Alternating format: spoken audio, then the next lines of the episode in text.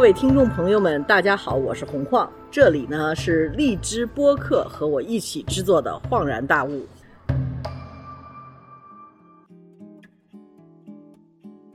大家好，金融的事情经常让我们不仅恍然大悟，而且是大吃一惊。比如说啊，我的钱都没有了。所以在这种样的情况下，我们应该跟专家。多聊一聊，所以我决定呢，初放博士呢每个月呢都会跟我聊一次关于金融的事情，帮助我也帮助大家提高一下我们对金融系统的认识。那么允许我呢跟大家好好介绍一下初放博士是谁。初放博士他是总部位于纽约的国际投资顾问集团凯初合创 KC Group 的 CEO。他们的主要业务呢，是为了帮助中资企业在美国和欧洲市场进行投资和并购。但在这之前呢，他还担任过纽约知名的犹太裔家族十亿美金投资基金资深的策略师，所以他是知道投资的，而且知道投资策略的，并且呢，他还曾经。协助过美国第二大犹太权益组织——美国犹太议会，就是叫 American Jewish Congress，在2012年总统及议会选举中的战略沟通，这一点也很重要。所以他是深深的介入到美国，可以说华尔街核心部位的这么一个人。他在天津大学呢获得了本科学位。还有呢，在新泽西理工大学获得的博士，还曾经被该校校长任命为顾问委员会的理事，致力于推进亚裔的领导力。他还担任了波士顿学院 （Boston College） 的顾问，俄罗斯新经济学院校长顾问，治理研究所理事。这个治理研究所其实很重要，它叫 Governance Institute at Cambridge，国际领袖基金会纽约分会的顾问等社会职务。国际领袖基金会叫 International Leadership Foundation，它是 New York Chapter，就是纽约分会的顾问。所以这些呢，都让初放博士他的人脉，还有他所能见到的人。都是在金融界核心的人，而我特别想把这样一个能够接触到金融界最核心人物的人，他对我们平民百姓怎么去看金融界，怎么去管理我们自己的财富，不管是多还是少，他有哪些建议？好，下面我们就欢迎初放博士再次来到恍然大悟。最近有各种各样的爆料，凤凰卫视应该是也出了点事儿吧？就他们也做了一个 P to P，然后我自己也遭遇了一点小小的，嗯，怎么说呢？被牵连了一下。我突然间发现我的微博上有很多很多粉丝都是 P to P 的受害人，然后这些人就。都到我的微博上来说啊，你上过凤凰卫视，你接受过采访，所以你一定认识他们的上头的人，你能不能把这事儿帮我反映一下？所以就很可笑，我就不知道该怎么回答。但是这个事情似乎是在国内是一个经常出现的，所以呢，我就想跟你聊一下，就是做金融行骗这事儿是不是很有一段历史了？呃，对，有记载的历史应该是金融有多久，其实这个行骗的历史就有多久。呃，当然了，就是历史上也有一些比较著名的一些这个呃行骗专家，呃，英文里边有专门一个词叫 con man 或者叫 con artist，呃，其实就是很大程度上都是跟金融相关的诈骗。OK，我只知道就是说有一个叫庞氏这种样的一个金融诈骗，什么这个庞氏是怎么回事？你讲一下。庞氏骗局其实由来已久了，这个历史应该有记载的，应该也有一百多年了。但是为什么选了一个 Charles Ponzi，呃，用他的名字来命名呢？我觉得很有可能是跟第一这个事儿发生在美国，呃，上世纪的二十年代。第二的话就是这个事儿本身在当时引起了比较多的社会，尤其是媒体的关注。因为它牵连了相当多的老百姓，他的骗局的一个针对对象又是美国邮政，应该说是美国极少数或者是不是唯一的一个国有企业。所以呢，美国的马萨诸塞的这个检察院，包括美国的联邦的一些这个探员都参与到这个案子里面去，对 Charles Ponzi 进行调查。所以这个事儿应该说是因为它的轰动效应。所以其实这个所谓的庞氏骗局，很大程度上就是咱们中国人所说的，就是通过拆东墙补西墙的方式，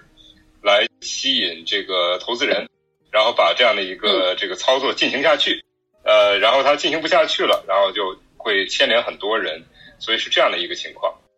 是不是就是传统上说的十八个桶，十七个盖，或者十六个盖？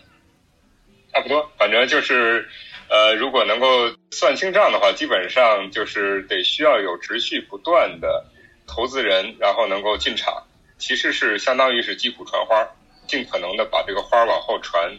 然后一直传到。呃，哪个倒霉鬼手里，这个人就遭殃了。但是呢，这个庞氏骗局，呃，怎么说呢？完全取决于这个操作者本身的，你说他的骗术也好，还是他的这个加引号的智慧也好。那么有一些骗局可能能持续，像这个 Charles Ponzi 大概是几年时间，但也有时间很长的，像著名的麦道夫，他的这个庞氏骗局，当然就是不同说法都有了。那最长的说法说他进行了三十年。至少也是十六年，而且涉及的金额特别巨大，呃，应该是在一百八十亿到六百五十亿美金，呃，也是不同的说法都有。像麦道夫，我看报道也说，很多被他骗的人都是佛罗里达的那种在美国的退休的老人，对吧？呃，这个事儿还说起来，我还真有一点点渊源。就像您因为这个凤凰金融的事儿，应该说。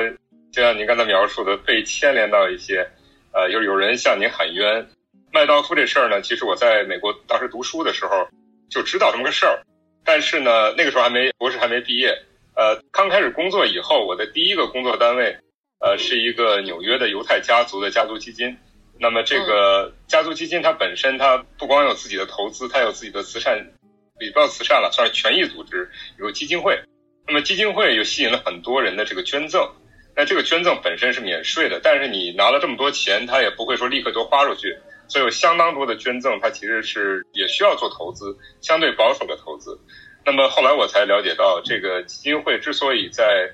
呃，应该说零八年之后受到重创，很大程度上也是因为麦道夫的这个情况，造成了整个基金会应该是裁员百分之九十吧，然后大量的人的对大量的人的这个，呃，应该说工作人员的退休金。从此就一去不复还，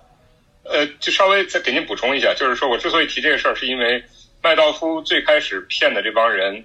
啊，如果说庞氏骗的还是老百姓为主，那么麦道夫的水平就要比他高大概不知道多少个段位。我觉得可能用几个罪来形容比较好。第一个就是刚才我说的，他可能是史上有记载的时间最长的，也是最大的一个庞氏骗局。第二个很重要的一点就是刚才我其实最开始也提到了。他是这个 con artist，就是这个欺诈专家里面，应该是最低调、最诚信的，诚信也是加引号，因为他骗的很多都是很精明的犹太家族，包括大导演 Steven Spielberg，很多人，包括好像还有个诺贝尔奖，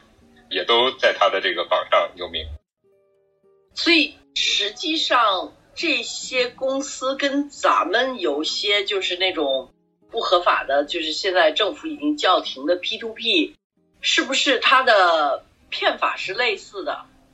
呃，我觉得可能有些情况，就是先我先把这个麦道夫这个案子先简单回顾一下，然后我再做一下这个类比。那么麦道夫这个案子，其实我觉得里面最呃怎么说呢？就说他能够骗到这些美国很聪明的犹太人，当然他的这个骗的环节是一环紧扣一环，因为他时间特别长嘛，所以他是从犹太这个群体开始的。那么紧接着从犹太群体扩大到了整个美国的这个上层社会，然后又从上层社会开始扩大到了欧洲的上层社会，尤其是大的一些金融机构。那么又从欧洲到了中东，从中东到了东南亚，甚至有传说他这个当时也有替他说话的人到北京来跟中国的一些这个商人接洽，所以他是真的是全球性质的。那他为什么能够骗这么多聪明人呢？我觉得其实很大程度上是因为他把呃，就是信任这个问题看得很透，因为做投资更重要的其实是获得信任。那么他其实是把这个信任用到了极致，或者是把信任腐蚀到了极致。那么首先，他这个基金是其实是不受监管的，或者受相对比较少的监管，是属于这个对冲基金的领域。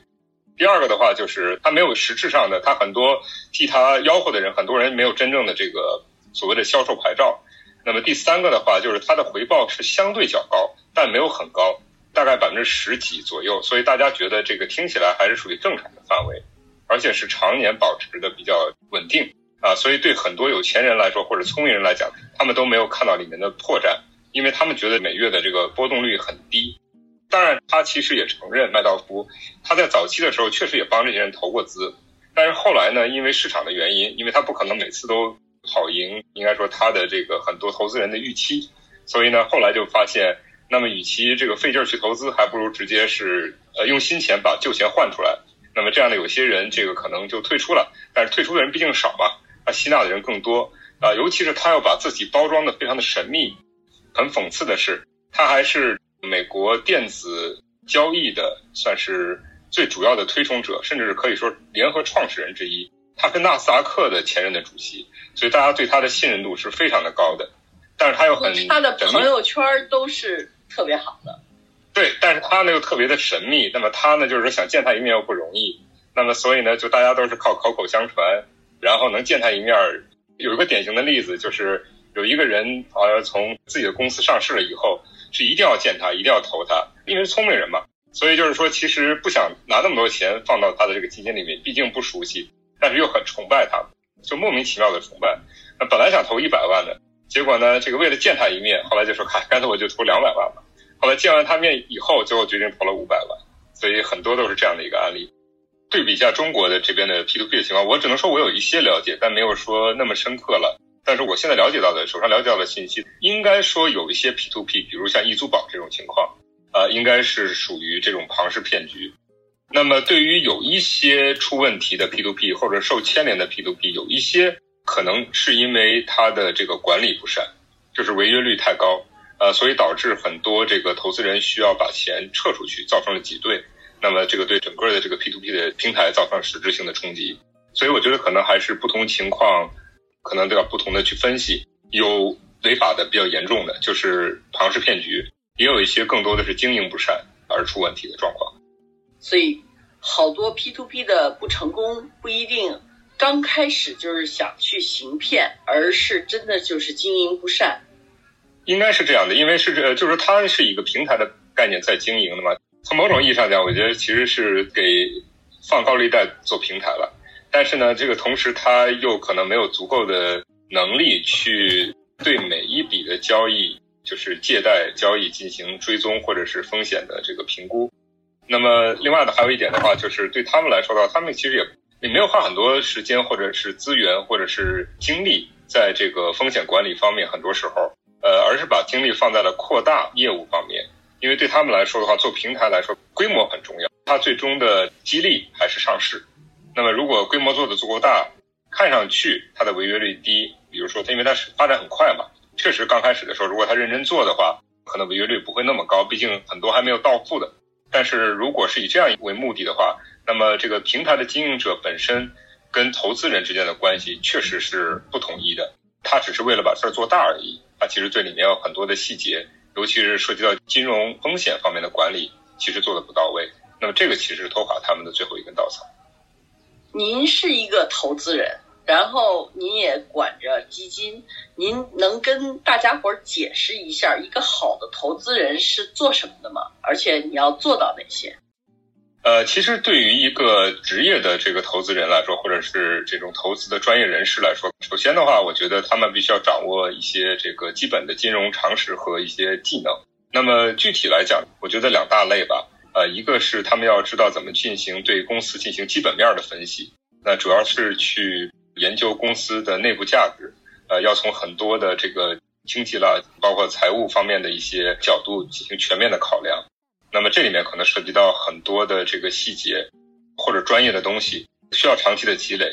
第二个的话是这个量化的研究，那么尤其是涉及到很多，如果在这个投资过程里面，你要呃操作一些金融的衍生产品，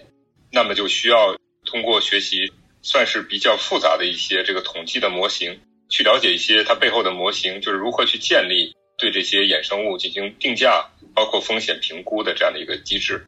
基本上的话，量化主要是针对的是过往的历史数据、交易数据的信息或者其他的大数据来建立模型的这样的一个过程。所以总体来讲，我觉得需要呃对宏观、微观、经济学、金融，包括甚至现在因为整个市场，呃，应该说大家对市场的了解也在不断的演进之中吧。从早期的时候，大家把这个市场的参与者看作是比较理性的个体，到现在这些年。在欧美比较实行的叫做行为金融学，就是把这个市场的主体看作是可能是不理性的或者是普通人。那么，所以在这个过程里面，可能还要考虑到其他的因素，甚至心理学啊、组织行为学。那么在里面对这个市场的影响都会产生直接的效应。OK，那中国现在有一句话叫“割韭菜”，就是把所有出钱的人都作为韭菜，完了就说。这些 P to P 啊，都是割韭菜的机器。这个形容当然不能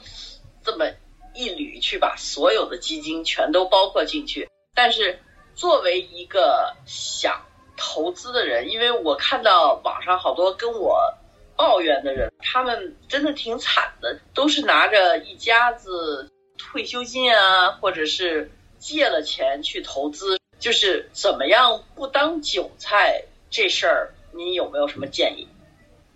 呃，首先韭菜不光是中国有，这全世界都有。我自己也做过韭菜。上次可能聊的时候跟您说过，在零七年的时候，那会儿我刚刚在学这个金融的课程，特别想应用在实践之中，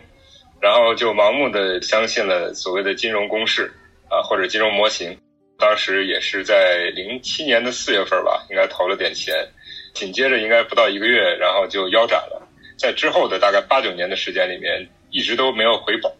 因为是整个美国股市在那个时候就崩盘了，大概长达八九年的时间才这个股市回到了原点，就至少我投的才回到了原点，所以这个也是某种意义上被割了韭菜。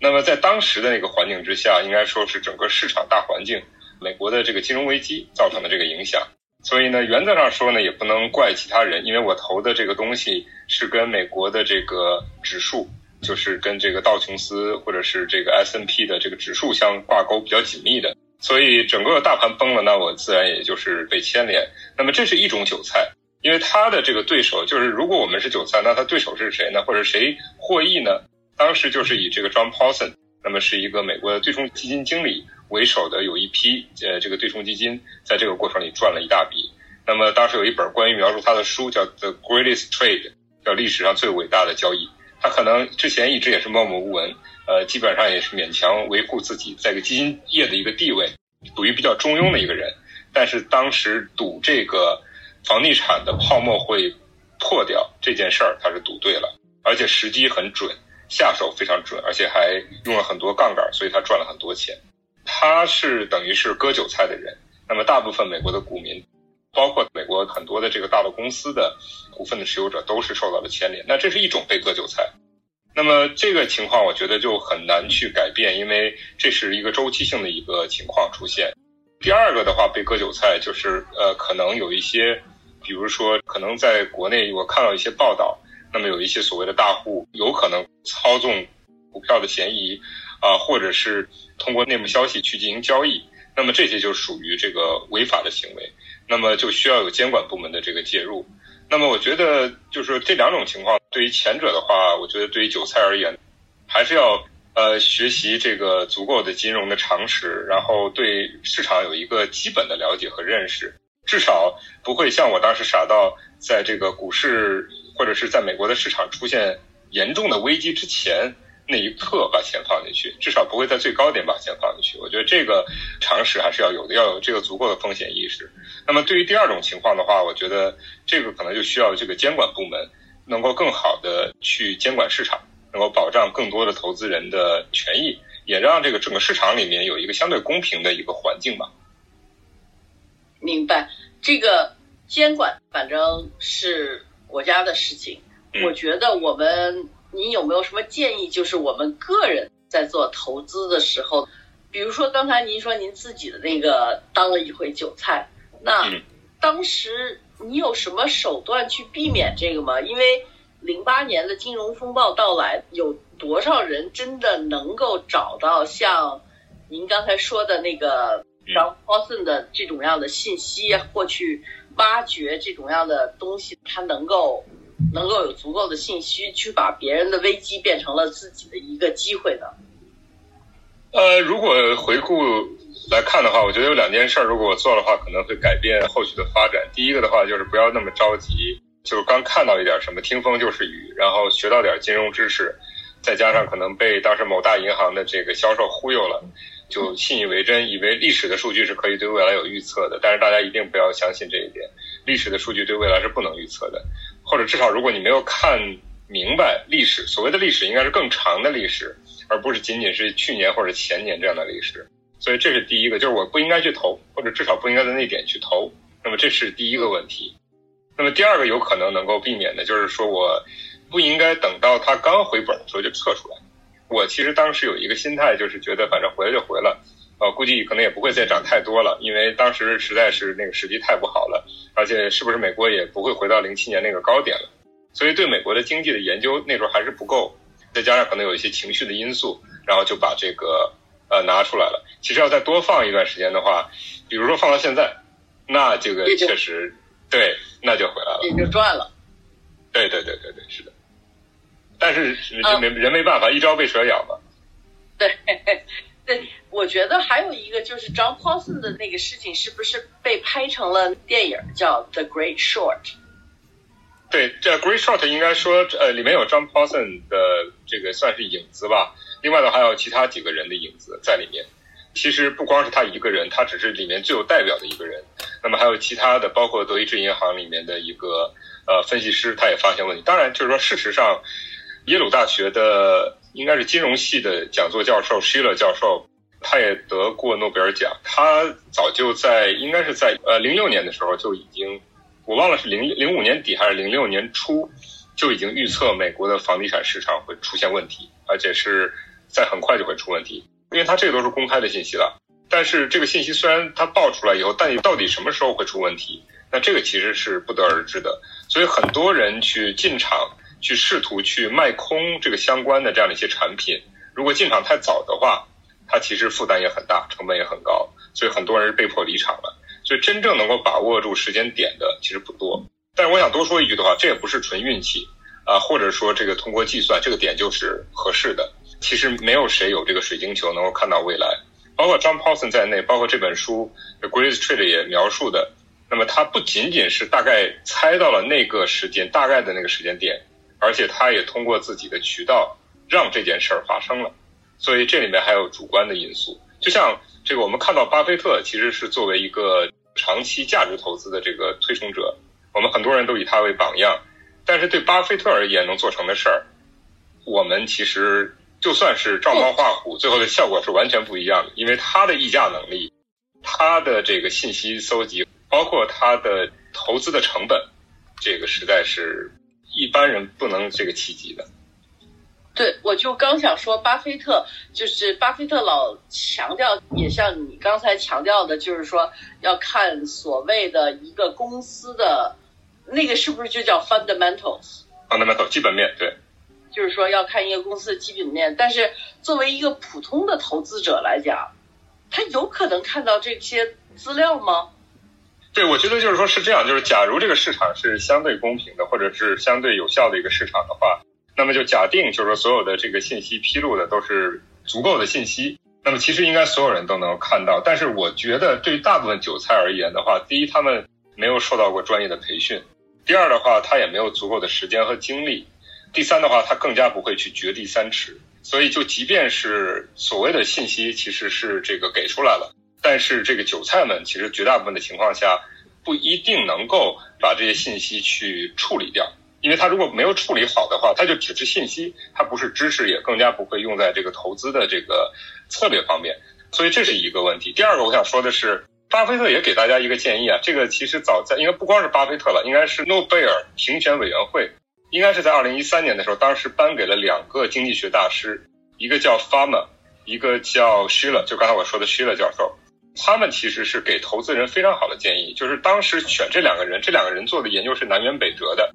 Pharma 那边做的研究，他是说这个市场是有效的。他说的股票市场是有效的，没有人能够持续的去打败市场。所以打败市场就是它的回报长期持续稳定的超过市场的平均值啊，没有人能做到这点。然后 Shiller 教授的他的观点是，呃，市场是不理性的、非理性的。那么这两个观点其实听起来有点南辕北辙，但是把它合在一起是。为什么不给他俩颁奖呢？其实就是诺贝尔委员会给大家这个股民或者是韭菜的建议。说明诺贝尔委员会也不知道该怎么投资。呃，是是这样，就是说他想告诉大家是什么呢？就是在大部分情况下，或者在很多情况下，市场是非理性的。然后对于一般投资人而言，他们是无法打败大盘的，就无法去跟这个其他的那些更专业的人去对抗的。所以就一定会有 loser，然后大部分人可能就是 loser。那么就在这样的一个背景之下的话。当时巴菲特给的建议就是根据这样的一个情况，包括一些其他的这些诺贝尔奖的得奖的这个经济学家给大家的建议，就是说对于普通的股民而言，其实是在跟这些非常专业的人之间，比如像巴菲特这样的竞争之间是没有任何的获胜的可能性。OK，我就想，好多人现在都在买基金，因为基金他们就不用去考虑太多的事情。可是偏偏是在买基金的时候就出了事儿，所以大家呢又奔向股市，然后奔向股市的时候呢，又像您说的那样，不是所有人都能够掌握到这些公司的具体的这些情况。首先就是说这个市场的透明度够不够，这是一回事儿。透明度如果够了，就是拿到这些信息，你自己是不是学金融的，有没有足够的金融知识去分析这个。你拿到的信息能不能消化这些信息，又是一回事情，对吧？是的，就假如这里面没有一些这个违法的，或者是那个所谓的内幕交易的话，假如这个市场是相对来说公平的话，就即便如此，绝大部分的韭菜，呃，还是按照这个诺贝尔评选委员会的这个指示精神，还是做韭菜的命啊。就是说，这个是逃避不了的。对，呃，所以呢，对他们的呃而言的话，或者对我们大多数人而言的话，嗯，我觉得大概只有两条路可以走了。一个的话就是把自己的利益跟这些 top one percent，就是最高的这个百分之一的这些专业人士的利益完全绑定在一起。不是说他们告诉你投什么，你去投什么，那个时候肯定是会被操纵的命了。但是如果能够，比如成为他们的基金里面的一个一个投资人。那是这是一种打法，当然就对于绝大部分人来说很难实现了。那如果有运气的话，当然可以试试。那么第二个的话，就是如果没有那么多的精力，也没有那么多的专业背景，但是对刚才我说的对大体的经济周期有一个预判的话，比如说在美国可能是八年、九年、十年。那么现在这种情况，因为是疫情，所以特殊情况可能会做一些特殊的这些呃判断。但是总体来讲的话，美国的经济周期还是比较的。就是过去四十年、五十年的，或者甚至七八十年来看的话，相对来说还是比较稳定的。那么可以做一个周期性的判断，等于是你投一些指数型的这个基金，相对来说风险比较低，而且最关键的是受政府监管，那这一点很重要。那嗯，我就还想问一下，除了是投基金当韭菜，在中国这一轮已经出现了。然后呢，就是当股民成了韭菜也出现了，就给收割过两回了。那么现在第三回，我就特别想问你，因为我前一阵子也聊了一个专门做比特币和虚拟货币的，这个是不是给大家第三次当韭菜的机会又来了？呃，对，因为就是说，首先比特币，首先我并不是专家了，我只能说一些基本的常识或者是我观察到的情况。首先，它的数量是有限的。第二的话，就是应该是零八年的时候刚开始，就是一些从一个非常小的、非常窄的一个技术群体里开始发展起来的，所以大家的起点是不一样的。那么，如果是后来进场的，大概可能就是过去这几年。那么，我个人认为，基本上不能算是投资，应该算是投机。OK，那如果说像比特币这种样的市场，比如说像伊朗马斯克说一句话，哇一下子就涨好多，他就好像有一点股神的感觉了。就是说，他说我要投什么了，哇一下子所有的人都去。他要在 Clubhouse 要讲 Clubhouse 的股票就匆匆匆匆的上涨，完了所有音频的，包括就是说，包括我们这个播出平台的股票，因为是在中国的荔枝那个播出平台，所有的音频的股票都在上涨。像这种样的现象，是金融市场。就是这样吗？还是大家都有点发疯？就是我刚才跟您说的，其实，在七十年代的时候，金融市场应该不再是这样。这个应该是后来又不断的发展，包括这个研究金融的人，他们的对这个金融市场或者对市场本身的这个理解也在不断的进步吧，或者是更接地气。因为最早的时候，大家其实就当时的一些理论，其实就是刚才我说的，就有点类似于就是基本面分析，主要研究呃公司到底值多少钱，它的公司的内在价值是多少。那么，所以在那个时候的话，大家还是呃很多时候从供需的角度啊，或者是对未来有一个预测，但是这个预测相对来说应该还是有一定的依据或者根据，然后再去做这个预判，对这个价值有一个这样的一个评估。但是后来的发展。我觉得是大概是在八十年代、九十年代以后，因为美国的社会在八十年代以前啊，准确的说应该是在三十年代到七十年代之间，它是一个比较大的周期。当时主要采取的是凯恩斯主义，是从罗斯福总统的新政开始的，所以它基本上采取的方式很多都是类似于中国的经济发展的模式，政府所主导的，呃，算是大政府的一系列的需求侧的改革。那么这里面就是主要增加就业机会、增加福利等等等等。所以他那个时候的这个，包括对市场的强行的监管，尽可能的创造一个相对公平的环境，这个一直持续到大概七十年代初啊，因为美国出现了滞胀，包括这个石油危机啊，包括这个美国的整个的生产效率下降，所以造成了这个长达十年的滞胀，大家都这个陷入了迷茫，再加上那个时候反战各方面，美国整个社会出现了很大的动荡，所以那个时候大家痛定思痛，是不是觉得过去的这个凯恩斯主义不管用了？所以从这个八十年代开始，滞胀是什么？啊，滞胀就指的是这个经济停滞和通货膨胀同时出现，其实是一个呃有点类似于对美国的这个自尊心、自信心，包括这个繁荣非常大对精准打击，打击到很难抬起头来吧？那十年时间，所以他们就在痛定思痛，在寻找这个下一步的发展之路。那么到了八十年代，这个经济学家当然建言，再加上当时的政治人物一个劲儿在鼓吹。啊，所谓的这个叫里根经济学，当时跟英国的撒切尔夫人的这个撒切尔夫人的经济学遥相呼应，其实就是后来这个长达四十年的发展的技术，叫新自由主义的经济学。当然后来被推广到全世界，就变成了这个新自由主义全球化。那在这个背景之下，里面很重要的一条就是货币的宽松政策啊，以及去监管。那么这两条加起来，其实对整个的美国的股市，尤其是我们看到在九十年代。中后期的这个互联网的泡沫，包括零八年，呃，算是金融衍生物的泡沫，应该是他们建好的这个温床。对，所以等于就是在罗斯福和凯恩斯的这一阶段，对于美国还有西方的金融市场，还是监管比较严格的。是的。然后到了那个里根的 trickle down，还有那个撒切尔的时候。就把好多金融规定开始放开了，开始放开了。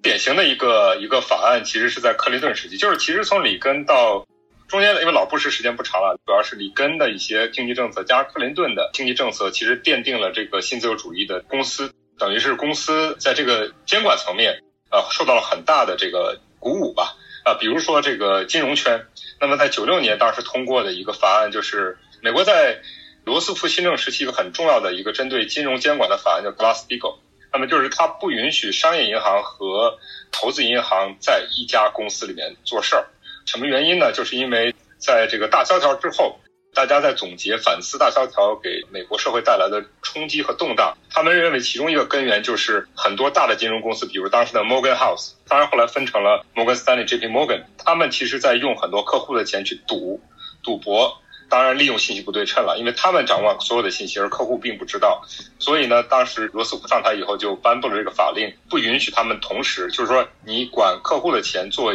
普通的商业银行就做普通商业银行，比如像 J.P. Morgan 在那个时候。那么你要做投资银行也可以，那就做 Morgan Stanley 这样的。但是在克林顿的时候，对他们就合在一起了。又合在一起了，然后就其实也为后来的零八年的金融危机奠定了基础。当然，克林顿时期还有一些政策，比如说对这个金融衍生物的近乎无视的这样的一个管理方式，就完全的 lazy faire，完全的放任，所以也造成了这里面出现重大的这个黑洞。